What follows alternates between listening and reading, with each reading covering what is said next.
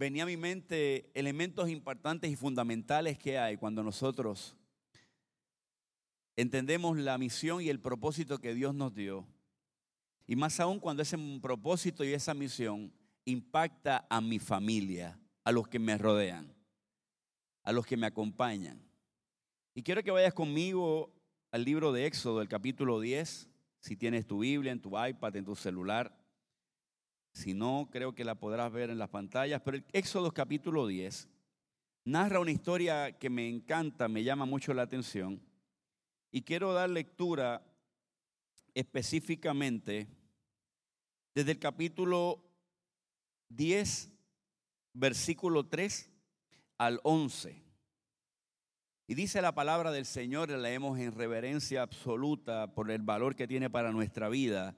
Moisés y Aarón se presentaron ante el faraón y le advirtieron, así dice el Señor Dios de los hebreos, ¿hasta cuándo te opondrás a humillarte en mi presencia?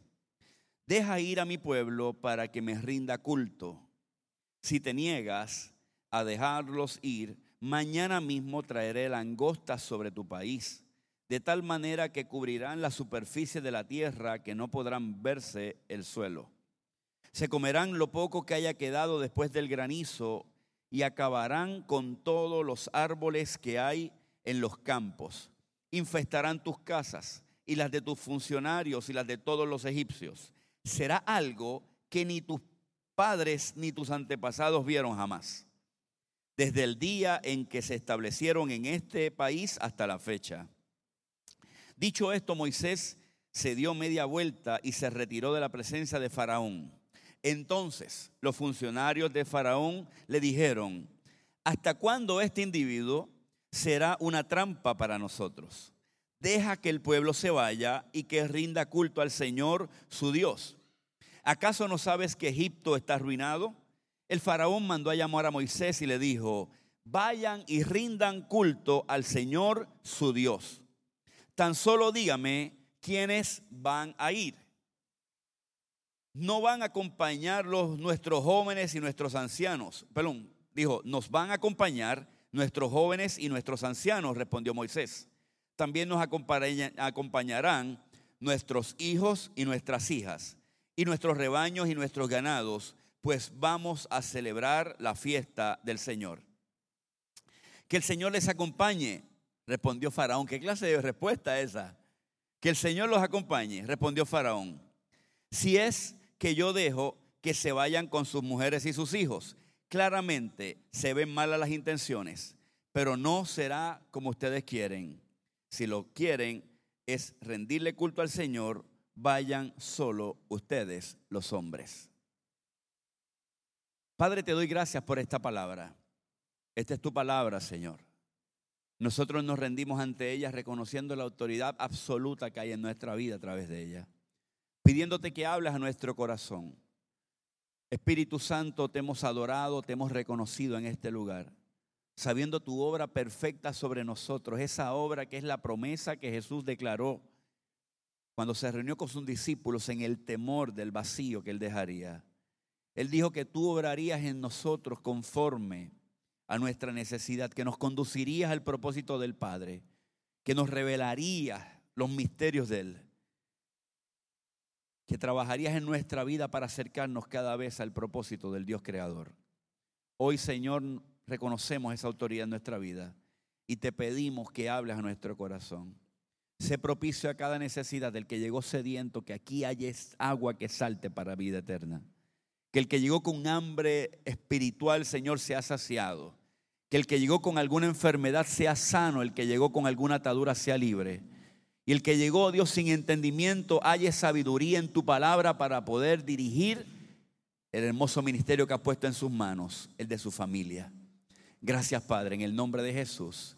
Amén, Señor, amén. Puedes sentarte, iglesia. Quiero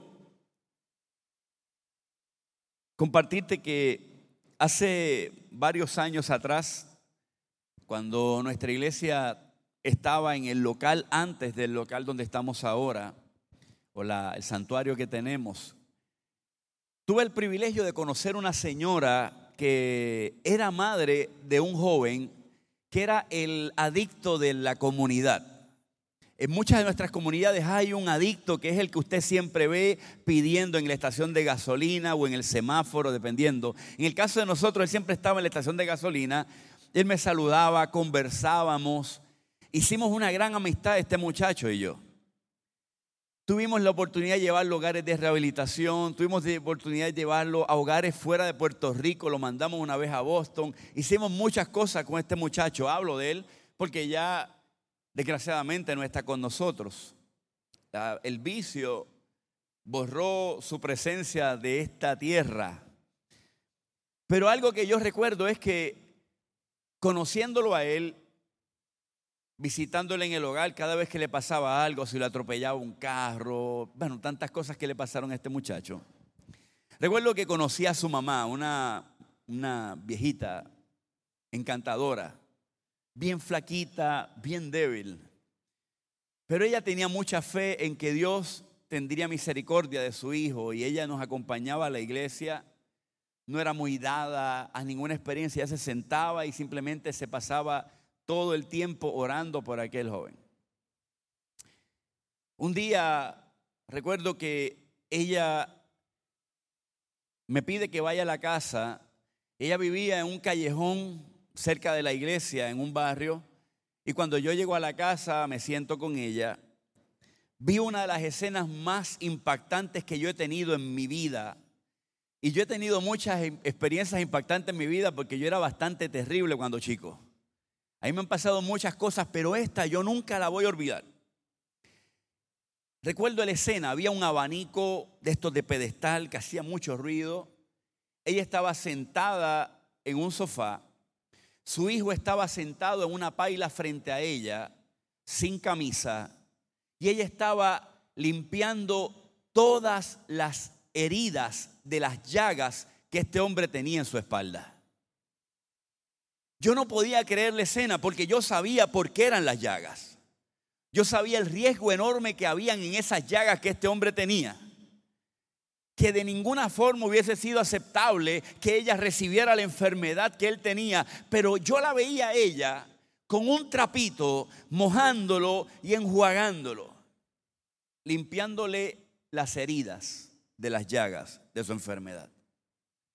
Cuando yo termino de hablar con ella, oramos, compartimos, llevamos lo que íbamos a llevar a la casa, me monto en el carro y empiezo a llorar, pensando en la bendición que yo tuve cuando recibí mis hijos. Yo tengo tres chicos, una jovencita de 19 años, un chico de 16 años ya, una chica de 14, y no sé ustedes, pero ya a los 11 ellos no huelen, huelen diferente. A los 9 huelen diferente, pero cuando son recién nacidos, ese olor, yo estaba ahorita, te veía ese olor, ay, uno le huele los pies. Ay, qué rico. Uno ya no hace lo mismo a los 12.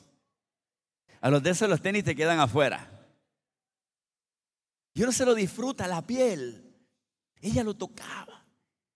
Y yo recordaba estos tiempos donde uno le pasaba la mano al bebé. Recuerda esa piel. Incluso cuando van creciendo, uno les acaricia las manos y ve que están creciendo, que ya los pelitos rubios van cambiando, ya son bigotú, ya se van poniendo más grandes, pero a la vez yo decía, ¿qué pensará esta madre al ver cómo el pecado ha corrompido a su hijo? Yo no sé si hay padres o madres en este lugar que tengan hijos que estén atados a alguna condición que cause dolor verlos. Pero yo recuerdo que yo empecé a llorar en el carro y yo decía, Padre, ¿hasta qué punto Satanás tiene un plan tan grande de destruir nuestras familias? ¿Hasta qué punto nosotros no hemos comprendido que no se trata únicamente de sobarle la herida y tenerlo, sino el dolor que se vive en el conjunto familiar cuando la enfermedad, cuando la crisis toca a nuestra familia y este elemento de los hijos? La realidad es que la vida es así. Si nosotros abrimos nuestros ojos espirituales, iglesia, podemos darnos cuenta que los estragos que Satanás está haciendo en las generaciones emergentes, en los jóvenes, en los niños, como el ataque en la educación, como el ataque en la escuela, como el ataque en la cultura, en la música. Cada vez quiere invadir nuestros hogares y nosotros no hacemos nada encerrándonos en un cajón pensando que porque simplemente decimos no pasará, no pasará. Hay gente que ora que su familia está destruida, sus niños están destruidos. Yo he pasado momentos en mi vida en los cuales he orado por mis hijos, he clamado por mis hijos y eso a veces no ha sido suficiente. Hemos visto que ha tocado la puerta a Satanás, ha querido entrar y hay acciones en nuestra vida que son necesarias comprender. Yo recuerdo que una vez hice, no sé si aquí lo hagan, Vega Baja lo hagan, pero yo hago redadas de celular. Si hay padres que hacen redadas de celular, yo los felicito. Esos operativos son nocturnos mientras ellos duermen. Usted se levanta, se los lleva y nos digamos en, en la división de integridad familiar. Empezamos a investigar.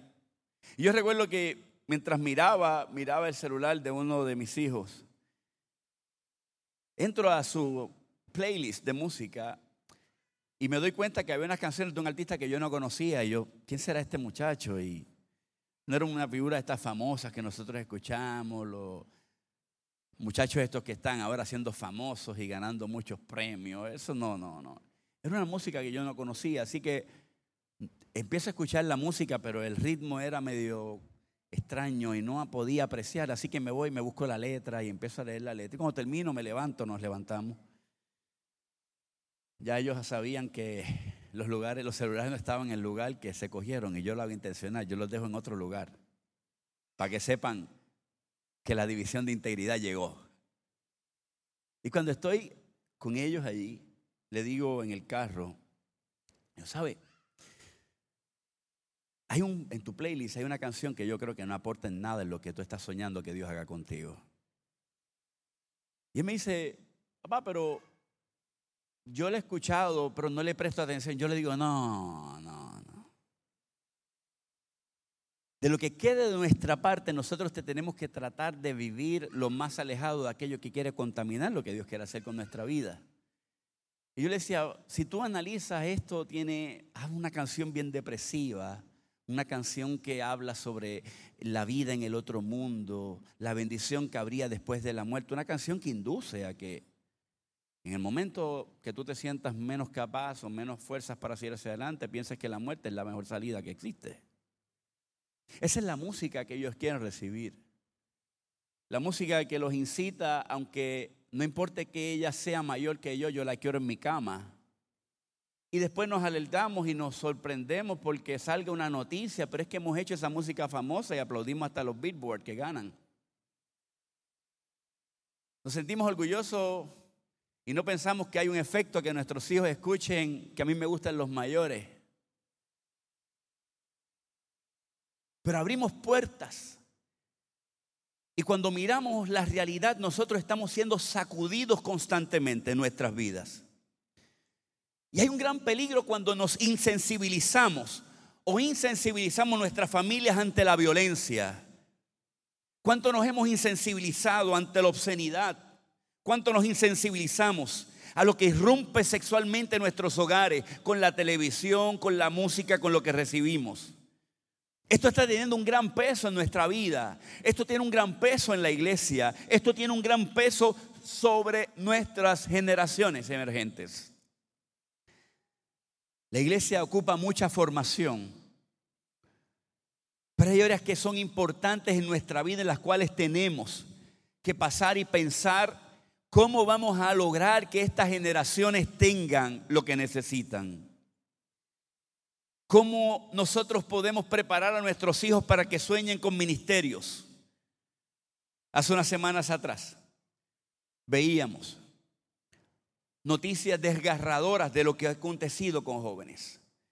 Y me llama mucho la atención saber cuánto Satanás quiere obstaculizar el plan de Dios sobre nuestra familia y sobre nuestros hijos. Hoy día se habla mucho acerca de generaciones que emergen. Nuestros hijos como esta generación de pase. Lo vemos en nuestros hogares, lo vemos en todo lugar.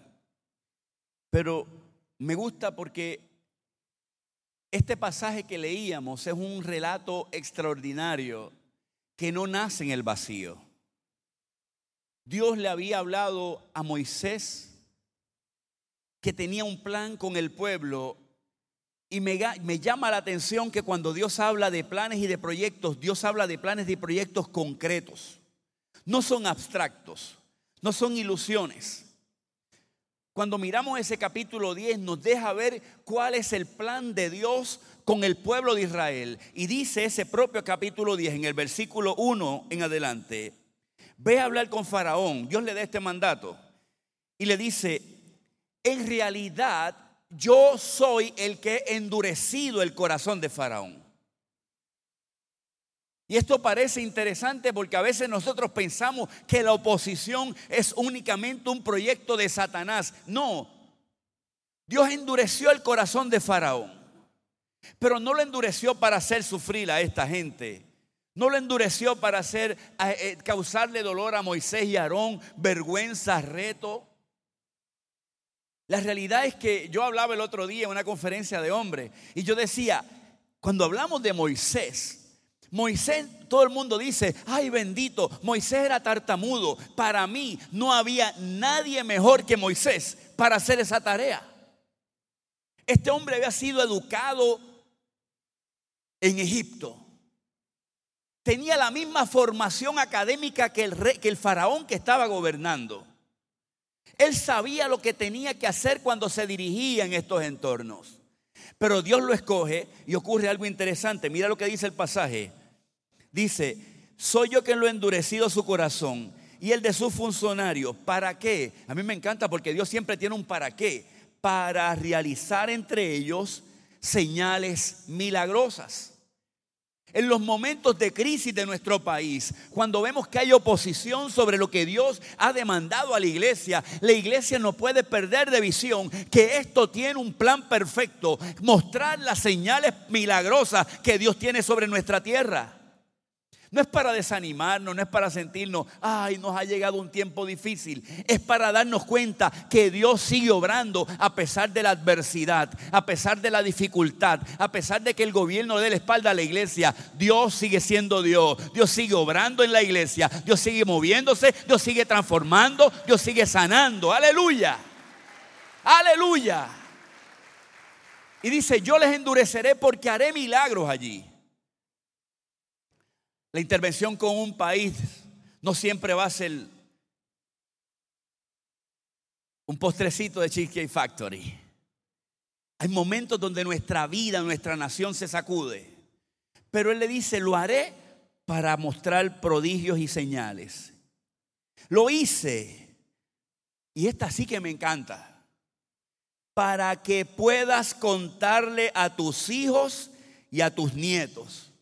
Número uno, la dureza con la que traté a Egipto. Dios quiere que nuestras generaciones que emergen conozcan y sepan que el pecado trae consecuencias. Yo recuerdo, usted, hay quizás algunos, yo, yo tengo 45 años. Y yo recuerdo cuando yo me criaba, habían dos cosas que yo le temía. A un vecino chota y cuando mami o papi me decían eso a Dios no le agrada. Yo creo que nosotros tenemos una escuela, nunca he encuestado esto, pero nos damos cuenta que muchas veces los jóvenes nunca, nunca en su vida han escuchado el elemento, eso a Dios no le agrada. Yo me crié, muchos de los que estamos aquí nos criamos con eso, eso a Dios no le agrada. Más rápido decimos, eso te puede cerrar puertas en el futuro. Más rápido decimos, eso puede traer un obstáculo en tus proyectos de vida. Él le dice, yo quiero que tu generación, tus hijos y tus nietos sepan algo. Dice, cómo yo he sido con el pueblo que se ha opuesto a mí. Y no solamente ahí, sino que ellos vean las señales que realicé entre ellos. ¿Para qué? ¿Para qué son las señales? El pasaje lo dice. Dice, así sabrán que yo soy el Señor. Cuando miramos esto nos damos cuenta que en el capítulo 10 vemos una historia extraordinaria sobre cómo comprender esta batalla. Dios está en el proceso de libertar al pueblo. Dios está en el proceso de sacar de garras del faraón al pueblo. Y me encanta mirar que Dios no hace nada sin un plan perfecto. El Dios que yo le entregué mi vida, el Dios que tú le entregaste tu vida y al Dios que necesitas entregarle tu vida hoy, no improvisa como nosotros. Nuestro Dios tiene un plan perfecto. Dios le dice a Moisés, algo que yo estoy convencido que no tiene por qué decírselo. Dios le dice a Moisés, todo lo que estás viendo será una experiencia poderosa para marcar el corazón de las generaciones que te siguen. Todo lo que tú estás viviendo hoy en el 2023, amada iglesia que me escuchas, que me ves, Dios lo va a utilizar para marcar el corazón de aquellos que nos siguen. Nosotros estamos hoy caminando el modelaje, siendo las manos y enseñando cómo se ora por el enfermo, cómo se levanta el caído, cómo se restaura el que tropieza. Y Dios le dice a la iglesia, Dios le está diciendo al pueblo de Israel, y hoy nos dice a la iglesia, todo esto tiene un plan en los que siguen. ¿Cuánto la iglesia piensa en los que siguen? Ahorita hablábamos afuera. Nosotros tenemos hoy un retiro ahí sobre 130 y pico de jóvenes a qué retiro, los jóvenes de la iglesia. Y la gente, ah, ¿qué estará pasando? Nosotros llevamos una semana orando todos los padres, todos los días, porque Dios haga cosas allí. Para que Dios los bautice con el Espíritu Santo. Para que Dios los llene. Para que Dios los liberte para que Dios los transforme, para que Dios marque llamados y ministerios en las vidas de ellos. Porque esto que nosotros vivimos tiene un propósito generacional sobre nuestro país. Cuando miramos, nos damos cuenta el por qué esto es así y la estrategia de Faraón de detener e impedir que los hijos vayan con ellos. Leíamos en esa historia Moisés le dice, queremos ir a rendir culto a Dios. Y la experiencia de Faraón es sencilla, le dice, esto es simple, vayan ustedes, díganos quiénes quieren ir. Moisés le dice, queremos ir todos porque no es porque nos vamos, no es porque vamos a escapar. Le dice, nos vamos a ir todos porque cuando yo amo a Dios, cuando yo le sirvo a Dios, todo lo que yo soy, todo lo que yo tengo, todo lo que está en mis manos le pertenece a Dios. Aleluya. Moisés dice, nosotros vamos. Van los ancianos. Pero nuestras esposas van porque sabes qué? Hombre que me escucha, tu esposa glorifica a Dios. Van nuestros hijos porque sabes qué? Tus hijos glorifican a Dios. Van los ganados, las vacas, lo que tienen, porque sabes qué? Lo que tú tienes glorifica a Dios. La riqueza que Dios te ha dado glorifica a Dios. Y miramos esto y ocurre algo interesante, dice la historia, y me encanta, porque Faraón le dice, espérate, espérate, espérate, esto parece un escape. No, no, no, vayan ustedes los hombres. Hace unos meses atrás estaba yo compartiendo con un amigo que tuve el privilegio de compartir y ese fin de semana con Chepe puso. Y el pastor Chepe me decía y compartíamos y hablábamos. Y hablamos de las estadísticas del impacto de la, de, la, de la importancia de los hombres en la casa. El impacto que tiene que un hombre asuma responsabilidad sacerdotal sobre su familia. Pero vemos en este pasaje que aunque eso es importante, no es un lastre que llevo solo, no es que yo me encierro en el cuarto a buscar la presencia de Dios, es que yo tengo que traer a mis hijos a la presencia de Dios. No es que yo me siento en una habitación de mi casa a llorar y a buscarle el rostro de Dios. Es que yo hago que todos se metan conmigo y los cautivo con mi ejemplo, con mi vida. Y lo hablábamos en esa conversación que teníamos.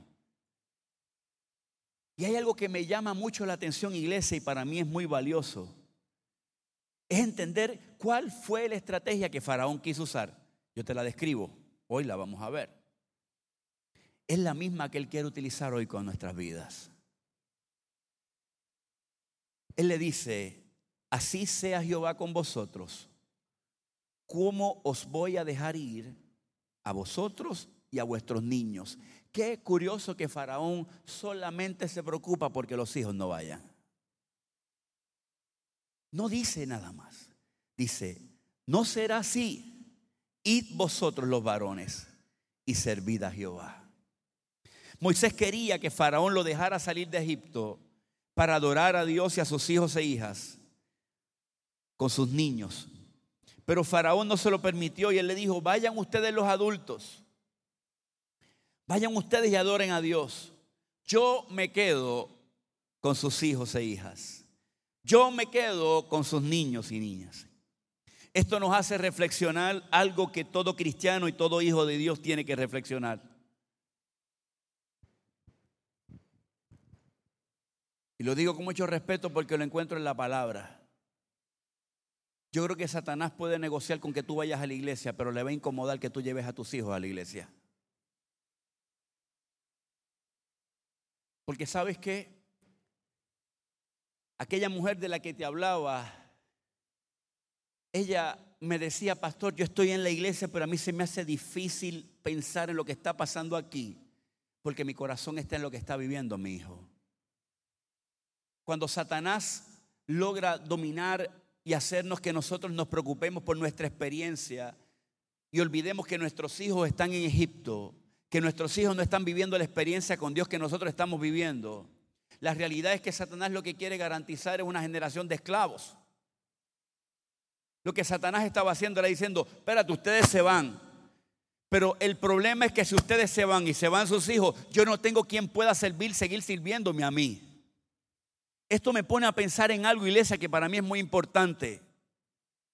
Mientras nuestro corazón está sufriendo por ese hijo y esa hija que no ha conocido al Señor, que se está perdiendo, que está atado, nuestra alabanza tiene retos. Faraón lo sabía. Faraón decía, ustedes vayan, pero me dejan a los muchachos. ¿Por qué? Hace un tiempo atrás hablábamos sobre la realidad de los ministerios de los jóvenes en la iglesia. Y miramos que había cierto sentido de frustración. Yo felicito a esta casa cuando miraba la gran grupo de jóvenes que están aquí. Pero esto es algo que nosotros tenemos que enseñarle a las generaciones que vienen creciendo con niños. Necesitamos, necesitamos constantemente entender que Satanás tiene una estrategia de que nosotros vayamos y nuestros hijos no vayan a la iglesia. Abrimos muchos espacios pensamos simplemente, los muchachos están allí, pero eso no es tan importante. ¿Sabes qué? Satanás y Faraón personificando este plan del enemigo sabía que si permitía que estos niños se quedaran, podía garantizar una generación de esclavos. Faraón no podía quedarse sin esclavos. Aunque los padres de la familia se fueran, ellos no y no volvieran, tendrían a sus hijas, a sus hijas y seguirían siendo esclavos a su servicio. Podían huir, pero nadie abandona a su hijo. Hemos escuchado eso ahora, oh, la gente se olvida. Ese no es el principio natural del ser humano. Esa es la corrupción del pecado. Eso es lo que hemos comprado. La pregunta es, ¿cómo nosotros podemos vencer esta estrategia? ¿Cómo podemos nosotros arrebatarle a nuestros hijos y las generaciones, nuestros nietos, los nietos que vendrán al enemigo? Yo no tengo nietos aún, pero yo oro por esa generación de nietos que voy a tener. Mis hijos todavía están desarrollándose en la escuela, creciendo, pero yo oro por el plan que Dios tiene sobre sus vidas. ¿Cómo, ¿Cómo lo hacemos? Yo lo describo en quizás unas tres, cuatro cosas. La primera, tenemos que tomar decisiones valientes por nuestra familia. No podemos ser cobardes en tomar decisiones. No podemos ser rehuir a esas cosas. A mí me encanta Josué porque Josué es esa generación que nace de esa crisis. Y el capítulo 24 de Josué dice, si os mal parece servir a Jehová, escoger hoy a quien sirváis. Si a los dioses a quienes sirvieron vuestros pasados padres, tus padres, cuando estuvieron al otro lado del río, o a los dioses de los amorreos en cuya tierra habitáis. Pero yo, ¿y qué? Y mi casa serviremos a Jehová. Es duro, pero nuestros hogares, ir a la escuela es obligatorio. Ir al cumpleaños del amigo es obligatorio. Pero ir al culto de los jóvenes es opcional. Ay, perdonen, yo siento que estoy en casa de pacto, es así mismito. Que estén en el equipo deportivo, en el mejor club que exista, oh, eso es una gran oportunidad. Pero que esté en el ministerio de danza es que no puedo llevarlo al ensayo.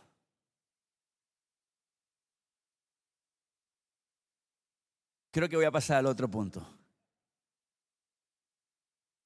La realidad es que así somos. Es que una actividad con los niños chiquitos, ellos a esa edad no necesitan. Yo los llevo cuando tengan 10. Nuestra receta se la comparto y yo sé que es la que ustedes viven, pero se la recuerdo como pastor. Instruye al niño en el camino. ¿Qué es instruir al niño en el camino? Enseñarle el camino que debe andar. El camino de la fe, el camino de la vida, tenemos que reconocer como padres de familia que dejar a nuestros hijos en nuestra casa mientras estamos adorando puede significar dejar a nuestros hijos en la tierra de Egipto. Josué lo dijo claramente, yo en mi casa, si lo digo en lenguaje como lo hubiese dicho mi papá, don Carlos o doña Olga, en mi casa, bajo este techo, se adora al Señor. Lo segundo, es viendo a nuestros hijos como Dios los ve. Dice Isaías 43, 4, porque a mis ojos fuiste de gran estima, fuiste honorable y yo te amé. Daré pues hombres por ti y naciones por tu vida. Para Dios, nuestros hijos son de alto, altísimo, gran valor. Pero lastimosamente, el mundo nos ha hecho ver que lo importante es que ellos le demos lo que necesitan y ahí en adelante nada más.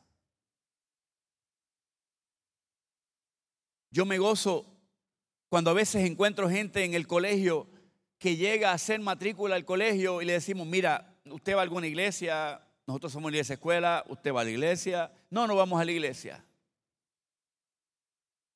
¿Usted profesa alguna fe? Ninguna. Algunos me han dicho, yo no creo en Dios. Ajá, ok. ¿Y por qué está aquí? Ah, porque quiero que le enseñen lo que ustedes enseñan. El mundo lo ve. El mundo lo entiende. Los resultados de la iglesia han sido positivos sobre esta cultura, sobre esta sociedad. Nosotros tenemos que entender que Dios tiene gran estima sobre nuestros hijos.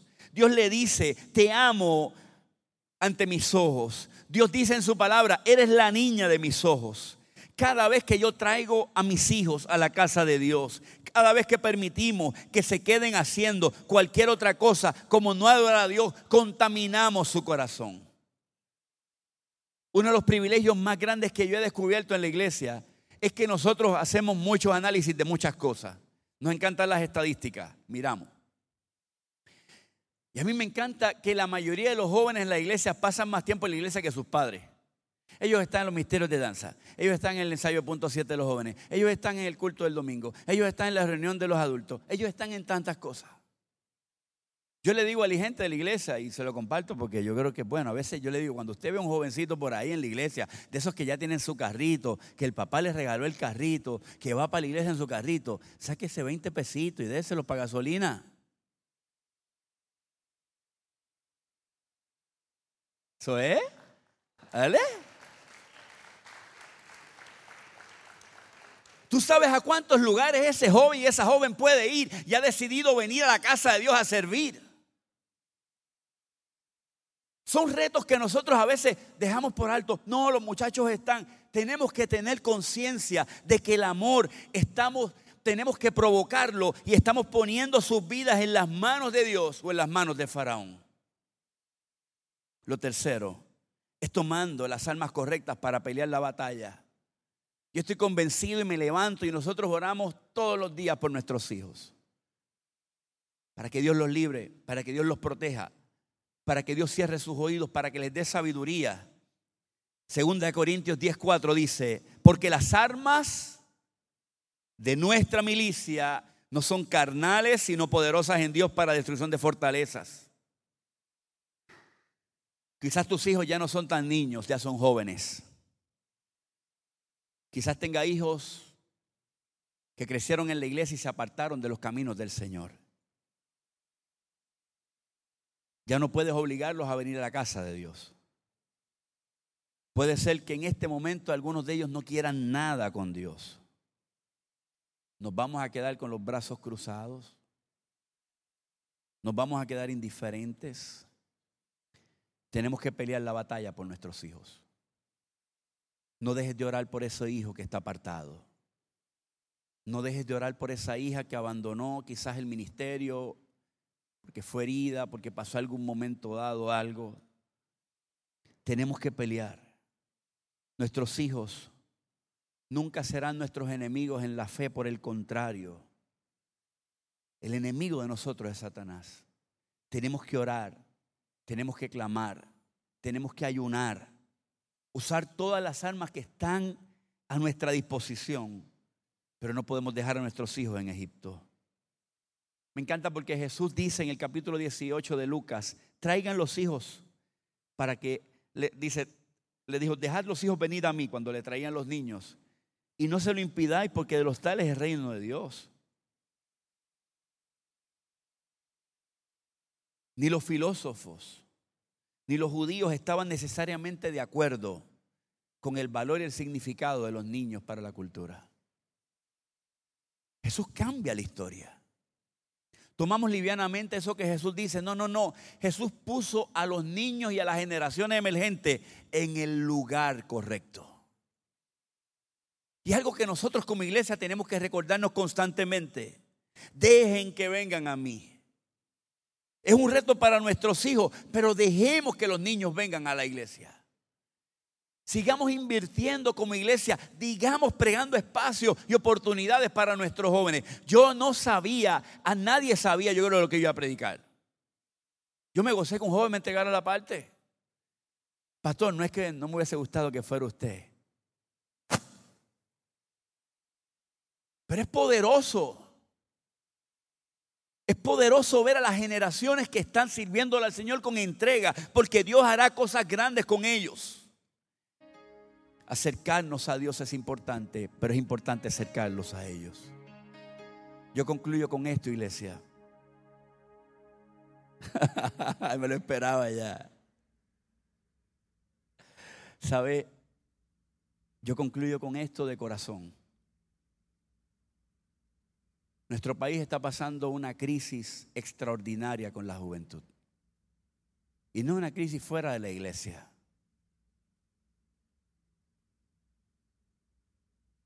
La iglesia tiene un gran reto generacional. Aquí, como iglesia, ustedes han hecho un gran trabajo.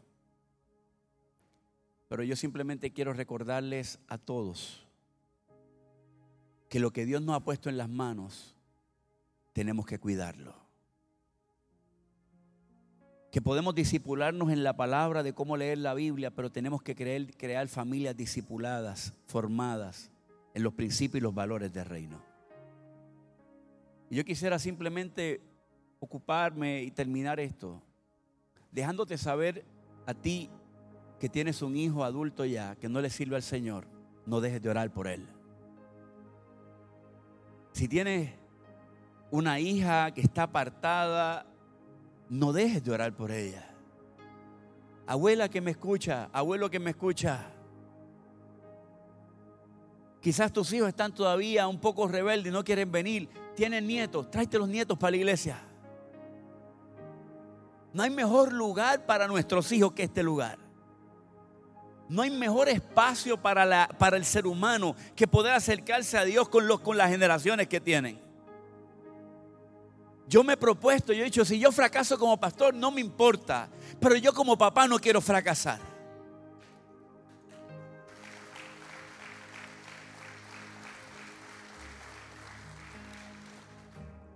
Si yo fracaso en mis negocios, no me preocupa.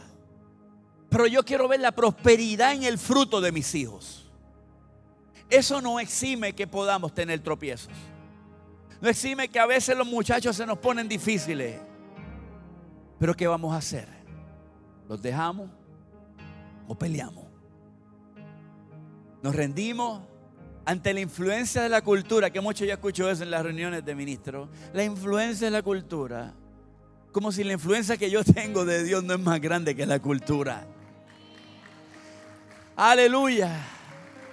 Mis hijos, tus hijos, no tienen por qué quedarse en Egipto mientras tú vives cosas grandes con Dios.